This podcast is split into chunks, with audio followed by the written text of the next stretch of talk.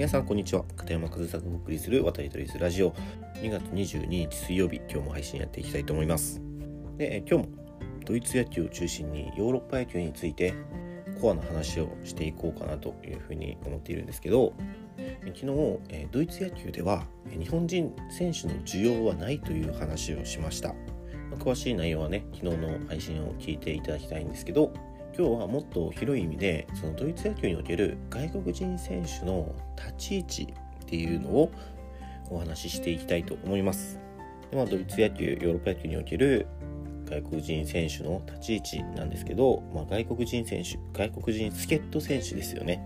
まあ、日本でも外国人助っ人って言うと思うんですけど本当に助っ人なんですよね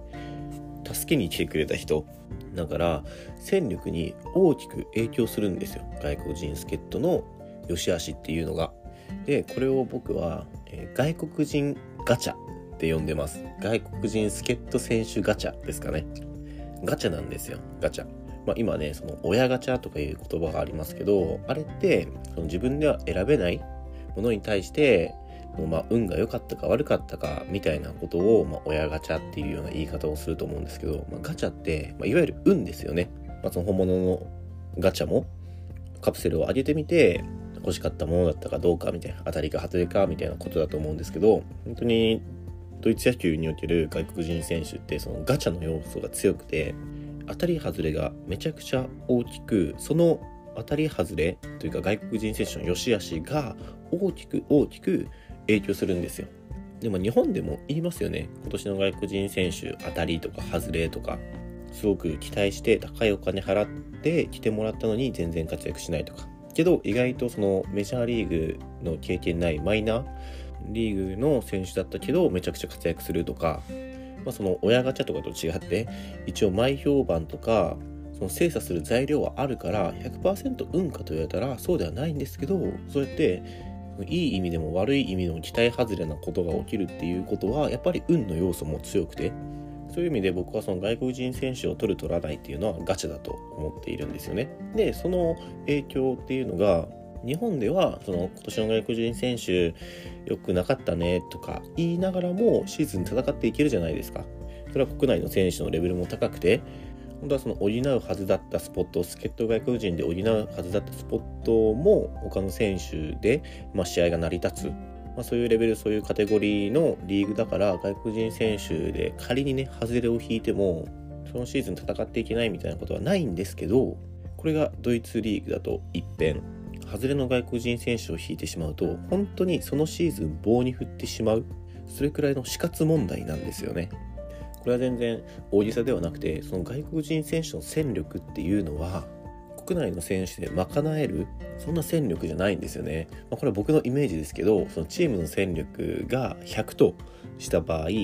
外国人選手が担う部分っていうのは5060、まあ、半分以上くらいの戦力を外国人選手だけで担っているというイメージです。だから他のチームが外国人選手がその5060を賄えるだけの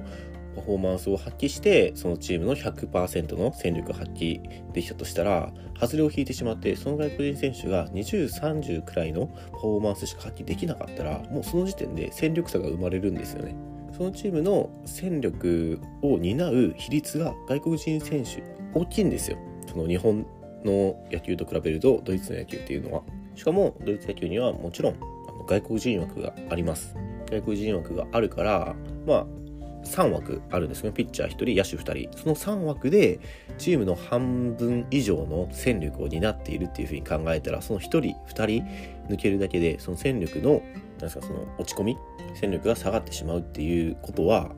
どれだけ外国人選手に求められるパフォーマンスが高いか、高いものを求められているかっていうのは、ご理解いただけるかなというふうに思います。まあ、そういった外国人選手に求める戦力としての比率が高い分やっぱり少しでもいい選手を取りたい少しでも活躍してくれそうな選手を取りたい、まあ、そういう風な思考になってチームとしても必死に外国人選手を取りに行きます。まあ、そういった背景が昨日日本人の需要がないっていう話をした時の中の一つにあった実績がない選手は需要がないという話なんですけどやっぱりその求められる比率が高い分少しでもいい選手が取りたい。だから少しでも活躍してくれる可能性が高い選手を取らないといけないわけですよチーム。だったらやっぱり実績がある選手を取りますよね。実績がなくこの選手活躍してくれるのかなっていうクエスチョンマークで外国人選手を取るほど枠にもお金にも余裕はないですし実績があるっていうのはその外国人選手にとってとても重要なことなんですよね。でもそれでもその日本の野球の中でもあるようにメジャーリーガーっていう肩書きを持ってきても日本のプロ野球で活躍できないことってあるじゃないですか。まあ、レベル的にねそのドイツのリーグでそういう肩書きを持った人が活躍できないかって言ったらその可能性の方が全然低いんですけどけどやっぱりそのドイツリーグの中でも一番信頼のある実績っていうのが国内リーグのドイツ国内のブンデスリーグですね。ブンデスリーガの実績がある選手っていうのがやっぱり一番信頼される実績を持っている選手なんですよね。だから最近のまあ何ですかねトレンドというかこういう流れが多いっていうのは強いチームは他の国から選手を取るっていう動きはもちろんあるんですけど昨シーズンドイツの国内リーグで成績を残した助っ人外国人選手を引き抜くっていうスタイルが増えてきてるんですよね。そのドイツリーグで結果を残しているっていうのはもう一番これ以上にない信頼できる実績なわけじゃないですか。そのドイツが合わなかったとかいうこともないということですし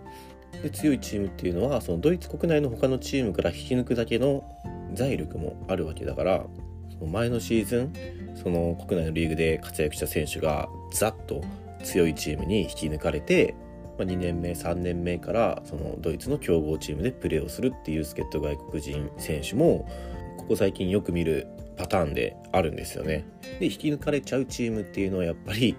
B クラスとかそれほど財力のないチームだったりするのでそういった選手はまた外国人選手ガチャをしないといけないんですよ。でも外れを引くかもしれないし仮に当たりを引いたら次の年には他のチームに強いチームにその選手は引き抜かれるみたいなね、まあ、そういう構図というか、まあ、ドイツ野球のストーブリーグの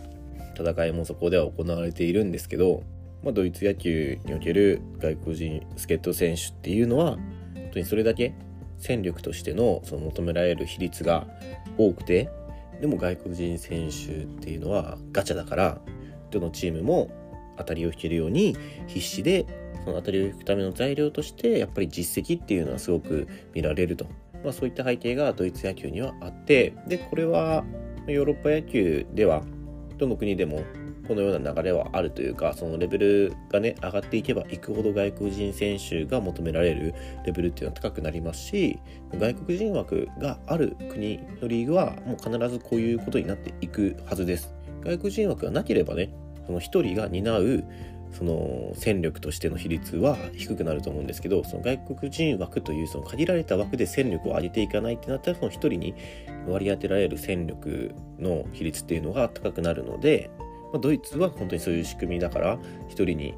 求められる戦力の割合っていうのは高いだからすごく外国人選手が高いレベルが求められるというふうになっています。ま、今日の話はすごくドイツ野球とか海外野球とかそういった中でもコアな話なので興味がある方に面白いなと参考になったなと思っていただけたら嬉しいなというふうに思います。はい、ということで、え今日も最後までお聴きいただきありがとうございました。片山和沙でした。